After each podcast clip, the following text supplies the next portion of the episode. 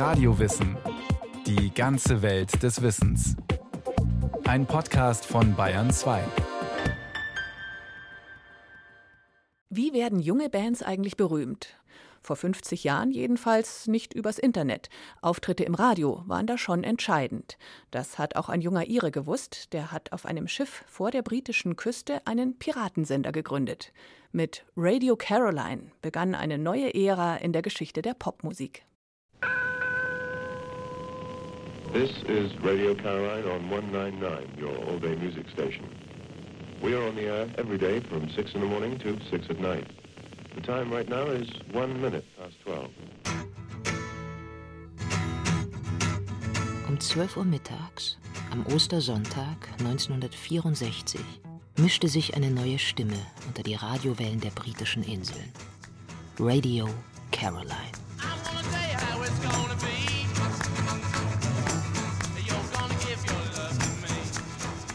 Voraussetzungen für den neuen Sender hätten sonderbarer nicht sein können. Zwei frisch gebackene Radiomoderatoren, einer seekrank, beide nervös, sprachen ihre ersten eingeübten Sätze ins ungewisse Nebelgrau. Alleine auf einem Schiff inmitten der sturmgepeitschten Nordsee. Was recht ungelenk begann, war der Auftakt zu einer neuen Ära der Radiogeschichte. Einer Geschichte von Abenteuerlust, Erfolg, Widerstand, Mühsal, Rückschlägen und Triumphen. Von Menschen, die mit ihrer Vision nicht nur die Musikszene Europas wesentlich beeinflussten, sondern auch politisch Wellen schlugen. Wie so manche sanfte Revolution begann die Geschichte von Radio Caroline mit einer Ablehnung.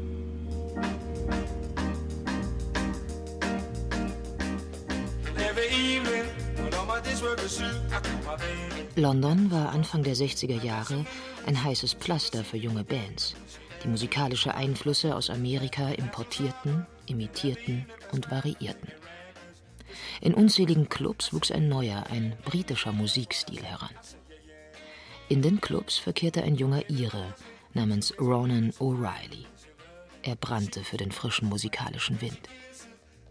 Bald schon managte er Musiker und warb für ihre Songs. O'Reilly wusste, wer bekannt werden soll, muss ins Radio. Mit einer Aufnahme des Rhythm and Blues Sängers Georgie Fame unterm Arm stellte er sich bei der BBC vor.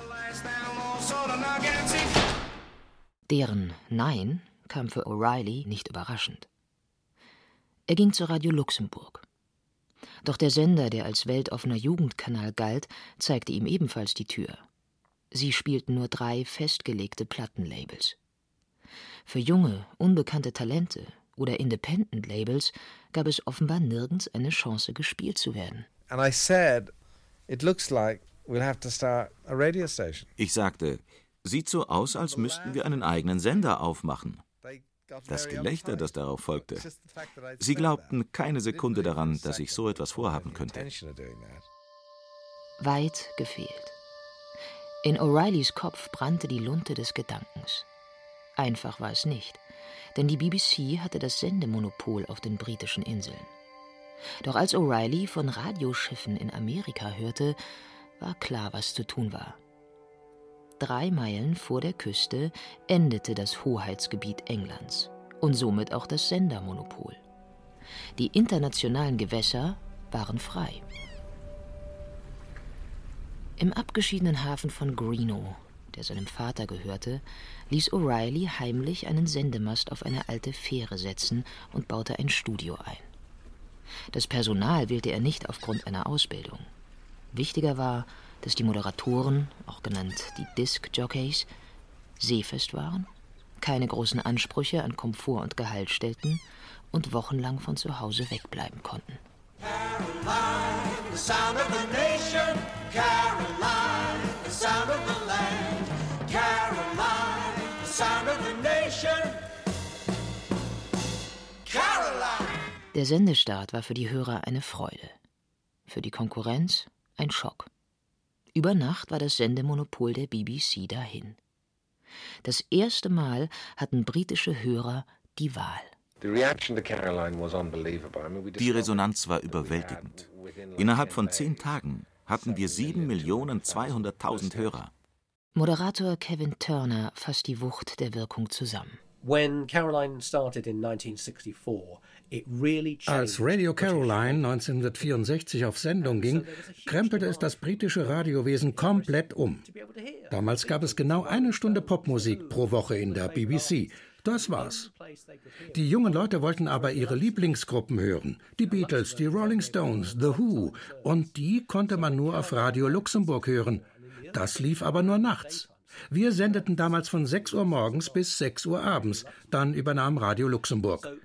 Radio Caroline war der erste Privatsender, der nonstop Popmusik spielte, die die jungen Leute in den sogenannten Swinging Sixties hören wollten.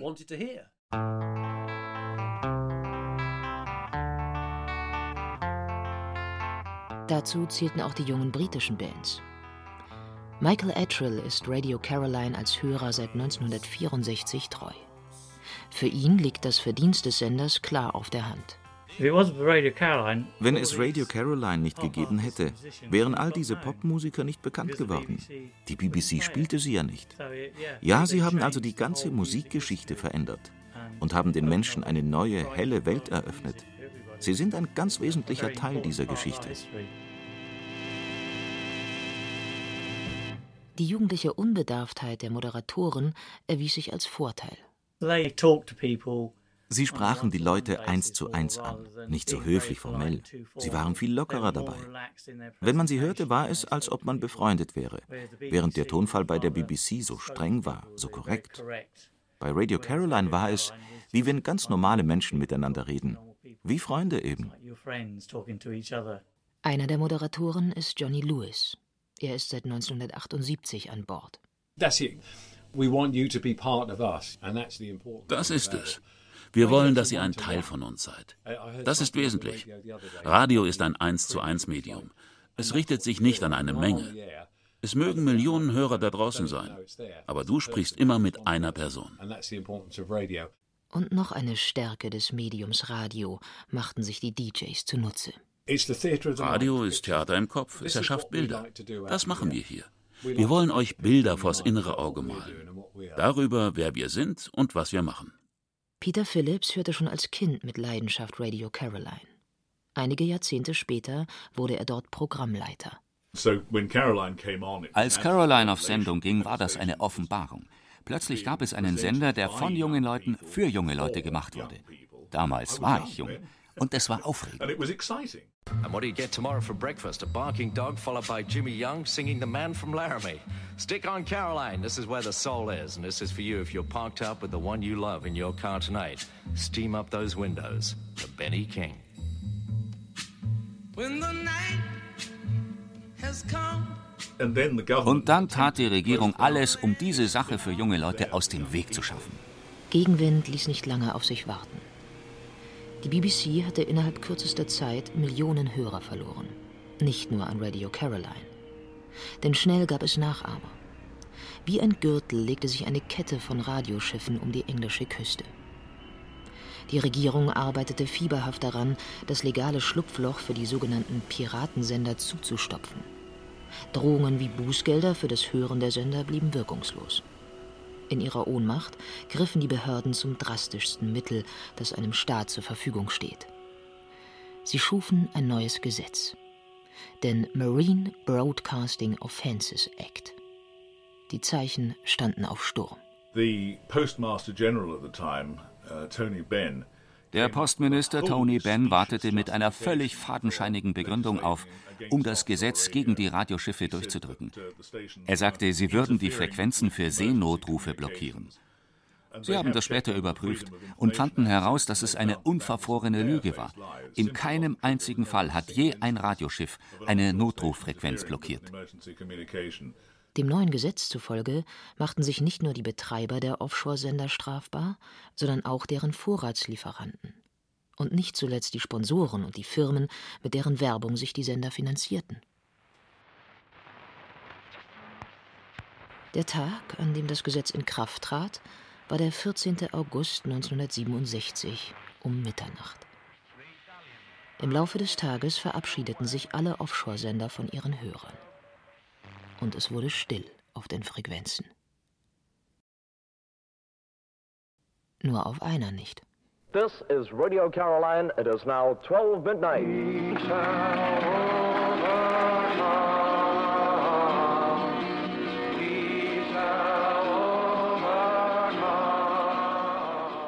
Caroline war jetzt wieder der einzige Sender auf See. Das Gesetz hatte ihnen somit einen großen Dienst erwiesen. Denn die Hörer wollten ihre Musik weiterhören und dort fanden sie sie. Die BBC war gezwungen, einen neuen Musikkanal zu starten, BBC One. Eine armselige, blasse Imitation der Offshore-Radiosender, die er ersetzen sollte. Der einzige Sender, der das Gesetz ignorierte und weitersendete, war Radio Caroline. Und das war der Grund, warum es diesen Rückhalt hatte. Die Legende der tapfer kämpfenden Caroline. Ich denke, die Leute wären mit wehenden Fahnen jedem gefolgt, der Widerstand gegen dieses Gesetz geleistet hätte. Und Caroline war die einzige, die es tat. Der Sender hatte jetzt einen neuen Wirkungskreis. This is Radio Caroline International, the home of the British Music Explosion. Er hieß jetzt Radio Caroline International, versorgt vom europäischen Festland, gesponsert von internationalen Firmen. Lange währte der Triumph indes nicht. Finanzielle Sorgen hatten das Unternehmen immer begleitet. Oft genug arbeiteten die Disc-Jockeys für kleinen oder keinen Lohn. Die Schiffe, es waren inzwischen zwei, waren dringend reparaturbedürftig. Versorgungsengpässe waren keine Seltenheit. Am 3. März 1968 kam das aus. Wegen eines zu spät verschickten Schecks ließ der niederländische Zulieferer die Schiffe nach Amsterdam schleppen und dort festsetzen.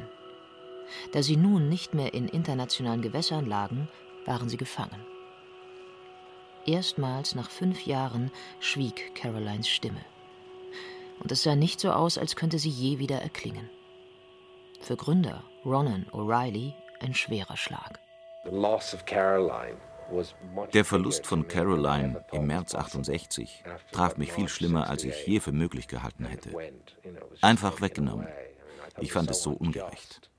Wenn man aus dem Nichts etwas aufgebaut hat, das 20 Millionen Hörer hat, zwei alte Schiffe da draußen, und plötzlich hören 20 Millionen Menschen zu, bekommen Schwung und Freude in ihrem sonst ziemlich eintönigen Leben, das hat mich schwer niedergeschlagen. Ich hätte nicht gedacht, dass ich so sehr daran hänge. Es war nicht einfach ein Business, es war mein Lebensinhalt. Das Schweigen dauerte vier Jahre. Eines der Schiffe wurde verschrottet. Das andere, die Mi Amigo, hatte Glück. Ein holländischer Fan kaufte es und führte es dem Sender wieder zu. Und Ronan O'Reilly zauberte, wie seine Belegschaft es auszudrücken pflegte, eines seiner Kaninchen aus dem Hut. Einen Rettungskniff. Er gab vor, aus der Mi Amigo ein Radiomuseum machen zu wollen, und so konnte das Schiff ungehindert auslaufen. Der Schwindel flog erst auf, als es schon die internationalen Gewässer erreicht hatte. Und so begann die zweite goldene Ära von Radio Caroline, von 1972 bis 1980. Nicht nur die Staatsgewalt setzte den Radiopiraten zu, auch Wind und Wetter brachten Schiff und Mannschaft oft an ihre Grenzen.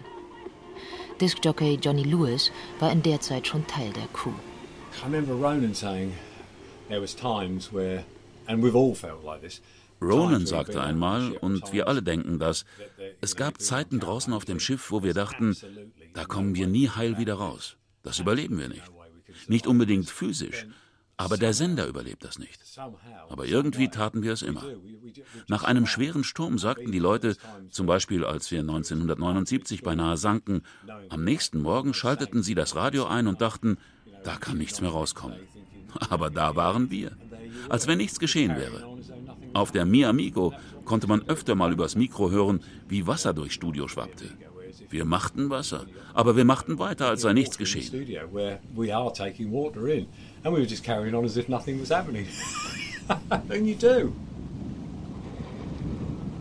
Das alte Schiff hielt nur noch mühsam durch. Ständig sprangen überall neue Lecks auf. Am Ende siegten die Elemente doch. Im März 1980 tobte ein Sturm vor der Küste. Wasser drückte überall in den maroden Rumpf der Mi Amigo. Die Discjockeys versuchten, ihr Schiff zu halten. Vergebens. Schließlich willigten sie ein, auf das Boot zu steigen, das zu ihrer Rettung geschickt worden war. Yeah, it's um, not a very good occasion, really. I have to hurry this because the lifeboat is standing by.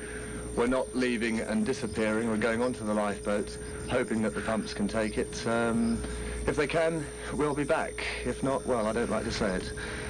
I think we'll great. be back one way or another, yeah, Tom. I think so. From all of us, for the moment. Goodbye and God bless. Loving awareness, Radio Caroline. Love and good music, Radio Caroline.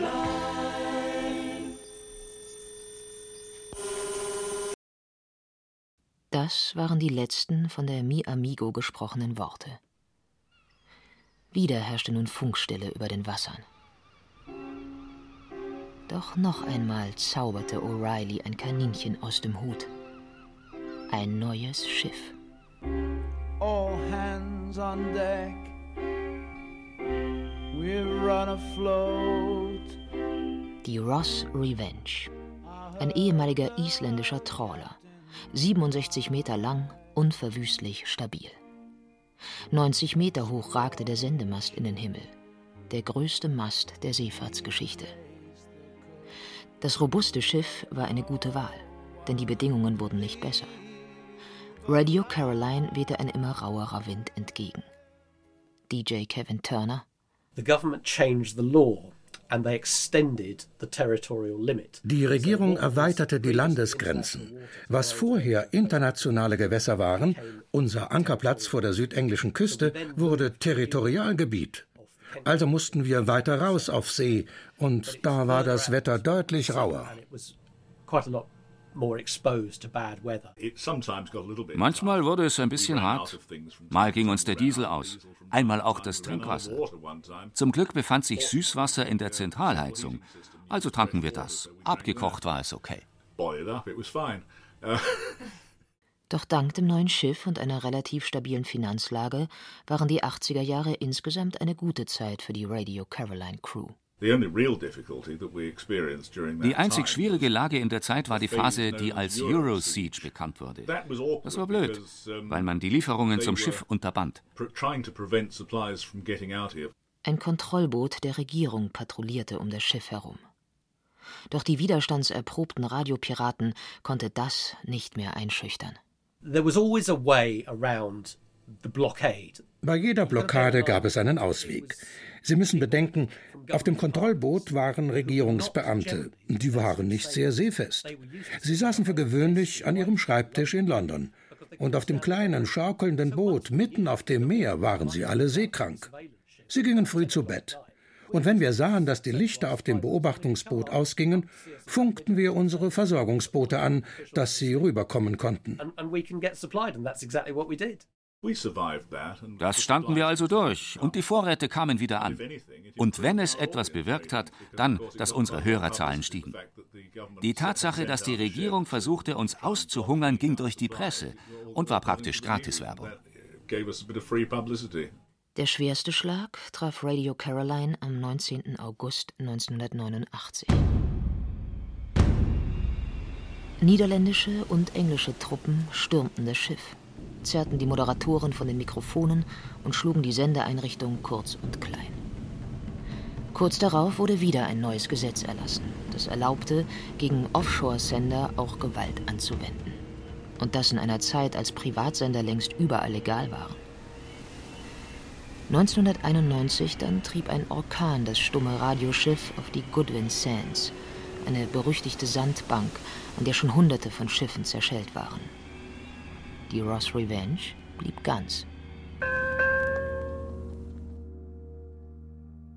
Against all odds. Allen Widrigkeiten zum Trotz. So könnte der Titel für den zähesten aller freien Radiosender lauten, der seine Langlebigkeit dem leidenschaftlichen Durchsetzungswillen seines Gründers, der Treue seiner Fans und vor allem der Zähigkeit seiner Mitarbeiter verdankt. Woher die kam, fassen Johnny Lewis und Kevin Turner so zusammen. Es war unser Zuhause. Niemand durfte uns das wegnehmen. Das Wetter eingeschlossen. Wir fühlten uns geborgen dort. Und wir wollten es nicht hergeben. Den Sender nicht und nicht das Schiff. Wenn du in die Caroline-Familie hineinkommst, entwickelst du eine Art Belagerungsmentalität, weil man zusammen da draußen arbeitet. In den 80ern saßen wir für viele Wochen am Stück hier draußen auf See. Wenn du also mit 10, 12 Kollegen wochenlang da draußen sitzt, wächst du automatisch zu einer großen Familie zusammen. Und du lernst instinktiv auf dieselbe Art für die Dinge zu kämpfen. Du merkst, jeder versucht, den Sender zu stoppen. Sie erlassen Gesetze dagegen. Sie stoppen unsere Versorgungsboote. Sie verhängen Strafen gegen alle Beteiligten. Aber wir geben nicht auf. Und das war der Geist, der den Sender 54 Jahre am Leben gehalten hat. Immer gab es genügend Menschen, die fest entschlossen waren, ihn am Leben zu erhalten. Diesmal waren es die Fans, die maßgeblich zur Rettung beitrugen. In den folgenden 25 Jahren gingen sie auf die Barrikaden, sammelten, suchten Unterstützung. Ein Verein nahm sich des ledierten Schiffes an und restaurierte es in jahrelanger Kleinarbeit. Nach einer langen Durststrecke ohne Sendemöglichkeiten brachte schließlich eine neue Technik frischen Wind. Das Internet. Radio Caroline war nun rund um den Globus empfangbar. Und im Dezember 2017 erhielt Radio Caroline schließlich eine offizielle Sendelizenz samt Sendefrequenz, geschenkt von der BBC. 54 Jahre später sind wir immer noch da. Immer noch auf Sendung. Nicht übel, hä?